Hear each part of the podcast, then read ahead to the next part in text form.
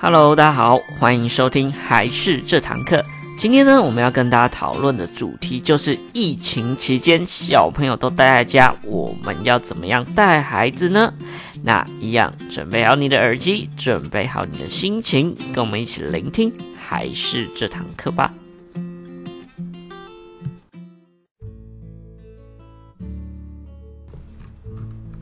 Hello，大家好，我是还是的木须，那欢迎收听这一集还是这堂课。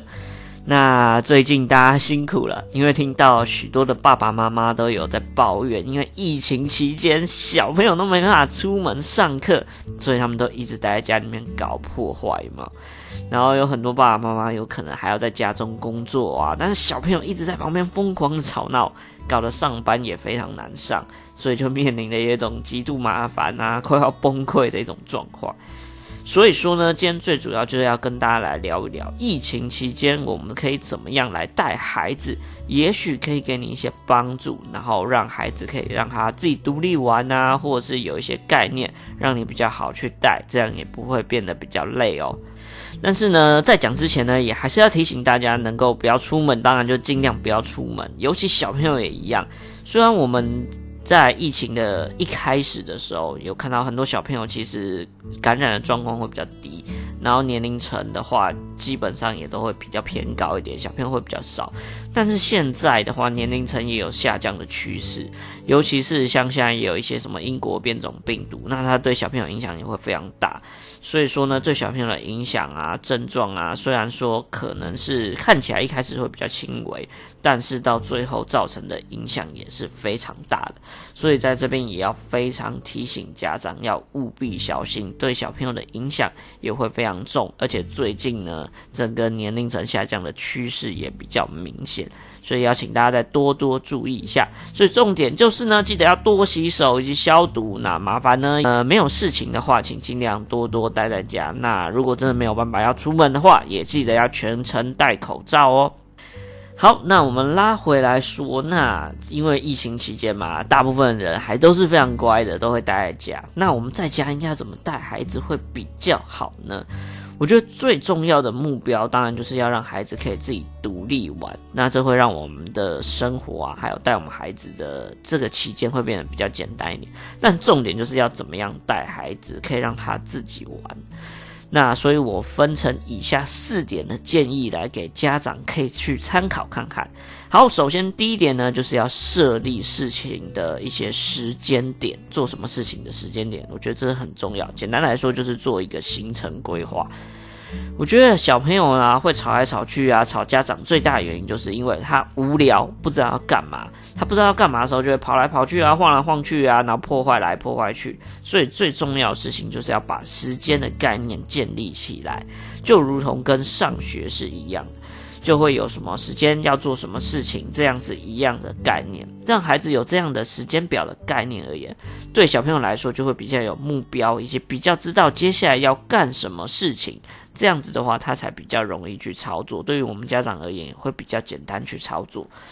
所以呢，像我们分配时间的概念，其实可以接近幼儿园，但是不一定要一样。但是呢，一些大方向要尽量的一样，或者是尽量准时。例如说，起床的时间我们可以固定，吃饭的时间也可以固定，然后还有午间休息的时间也可以尽量维持一样的概念。那之后呢，回去幼儿园的话，也不会需要再有一个适应期间等等。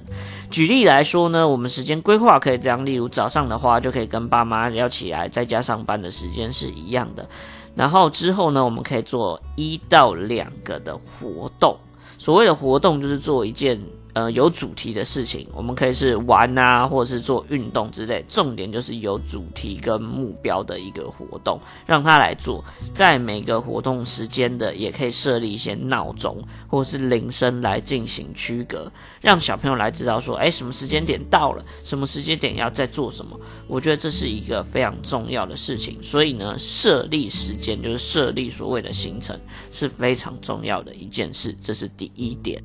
那在第二点呢，就是活动的设立，尽量要让孩子他能够自行完成的最好。那这一点听起来好像有在讲废话，在讲屁话的感觉，但我觉得这非常重要。我们之前在带孩子的时候，我最喜欢让他们做的一件事情，就是让他们画画。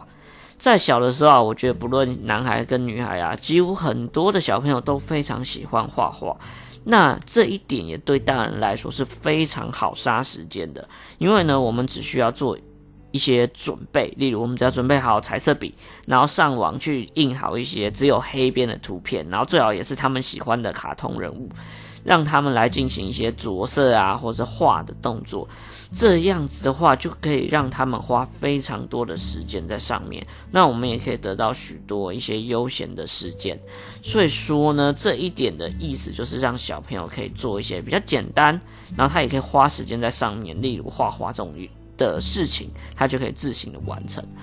那除此之外呢，我也建议大家可以设立一些小朋友可以自己玩自己玩具的时间。那这也是他做得到的事情，那也就是所谓的像是自由活动的概念，我觉得这是非常重要的。但是重点就是他要搭配好设立的时间这一点，因为你总不能让他自己一直玩他自己的玩具吧？那这样其实他很容易很快就会厌倦无聊，那就会去找你。所以呢，最重要就是要在限定时间的状态下。他们才会变得更加的珍惜这样的事情，所以呢，我们的活动设立最好就是可以用这样子的想法、这样的模式来操作。这样子的话，小朋友他才可以自己的玩下去。那这样对我们来说也会变得比较轻松一点哦。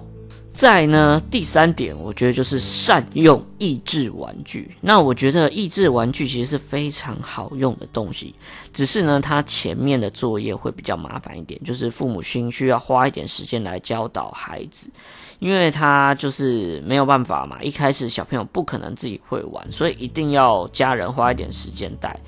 但是它最有魅力的地方，就是只要孩子知道怎么样操作，或是操作的概念的话，他就有很大的机会可以让他自己做下去之后的内容。因为益智玩具通常就会有一点概念在里面，要让孩子去想。所以呢，一开始他如果懂了要怎么样操作的话，后面它的难度通常都会是慢慢的提升难度。所以小朋友只要一懂之后，就可以慢慢的跟上这样子的难度。所以说，他就有可能让孩子不断的挑战下去，这就是他最棒的一个优势。到最后呢，我们父母亲最需要做的事情就是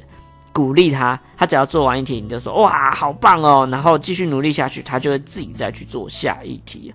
所以呢，益智玩具我觉得是非常好用的一个东西，只是呢，父母亲要先稍微带他一下，然后之后让他自己去做挑战，这样会更好。再呢，第四点就是适当的利用三 C 产品。那这一点基本上会有一点冲突啊，因为基本上三 C 就是一个双面刃，然后有很多的专家学者啊，或是老师都会说尽量不要碰三 C。但我自己的概念是这样，因为我觉得我们是处于在一个科技啊、网络比较发达的时代，所以呢，你要他不碰，基本上是不可能的。那尤其有很多家长也在用，然后你在一边用手机，然后让孩子不要用，那其实你也会非常难去说服小朋友。所以最重要的事情就是要看我们怎么样去利用它，这才会是最重要的事情。那所以呢，我觉得啊，像网络上有很多非常有意义的节目，例如像我们自己还是呢也有一个 YouTube 的频道，那里面有讲很多关于培养孩子 EQ 啊、情商啊、逆商啊的一些故事影片。那其实有一些时间可以让小朋友去看，我觉得都还不错。然后等于是说，让他可以做一个故事课的概念。那另外呢，我觉得有一些不错的频道，大家都可以去稍微了解看看，也许可以对你有一些帮助。例如有一个频道叫 Read to Your Bunnies 晚安故事，或是你查小生活。我觉得这也是一个非常不错的一个说故事的频道，可以让小朋友来听一听看，然后就可以进行类似像是故事课程的概念。那当然，它也是 YouTube 上的一个免费的一个频道，所以说呢，像这部分的话，大家都可以多加的利用，也是可以让小朋友。呃，获取到一些新知，或是得到一些故事的时间。那当然，三 C 也可以吸引小朋友嘛，因为它有视觉跟听觉。那既然小朋友可以学习到东西，那也可以听到一些故事，我们也可以多加的利用它。那除此之外呢，在家里也可以上一些简单的体育课，例如我们也可以利用网络上的影片。那网络上也有很多像是一些。小朋友可以跟着做的一些专注力运动啊、热身运动啊，或是跳舞、律动等等的一些频道，我们都可以多加利用，让小朋友可以动一动，然后我们又不用直接来带他跳，小朋友就可以跟着荧幕上面来跳，这也是一种很好的方式。那另外呢，也有非常多的一些线上的课程，其实都可以多多的利用，因为网络上有很多的资源，大家都可以上网去找一下，例如找幼稚园的线上课程啊等等的一些影片，也许都可以帮助你蛮多的。所以呢，重点这一这一件事，利用三 C 最重要的重点就是，我们一定要设立好时间，并且妥善的来利用。三 C 才会变成帮助孩子的东西，而不是被三 C 控制住。所以呢，重点就在于我们怎么用，以及我们怎么样限制时间，这会是非常重要的一件事情。所以呢，在这边提供大家以上四点的小技巧。那如果要让我自己来安排时间的话，我自己会觉得说，呃，早上的话就可以给小朋友两个活动的时间，例如说可以先做一些美术画画，然后之后再加上一个运动活动的一个时间，然后在中午就开始吃饭，下午的话稍微睡一下午觉，大概睡到两点半左右再起来，然后就可以进行一些像是听故事的课程，然后最后再玩自己玩具的一个自由活动时间，这样让小朋友有事做的话，成他这方面的一种生理时钟，然后进一步的话，也可以强化小朋友自己去玩的一些能力。那希望大家在疫情的期间，让大家有一个简单的想法，可以轻松一点来带小朋友哦。好啊，那就是今天的内容啊。喜欢我们的话，记得要到我们粉丝团帮我们点个赞，以及订阅一下我们频道，拜托喽。我们下一集再见，拜拜。